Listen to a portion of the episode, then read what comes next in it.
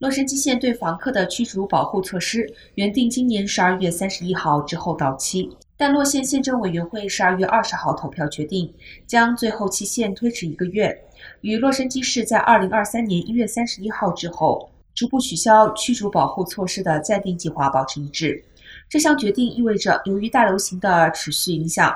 无法支付租金的落线租客，如果不能按照支付一月份的租金，将不会面临立即驱逐。但是，除非洛杉矶县在一月底之前再度延长截止日期，否则无法支付二月份租金的住房子可能会面临驱逐。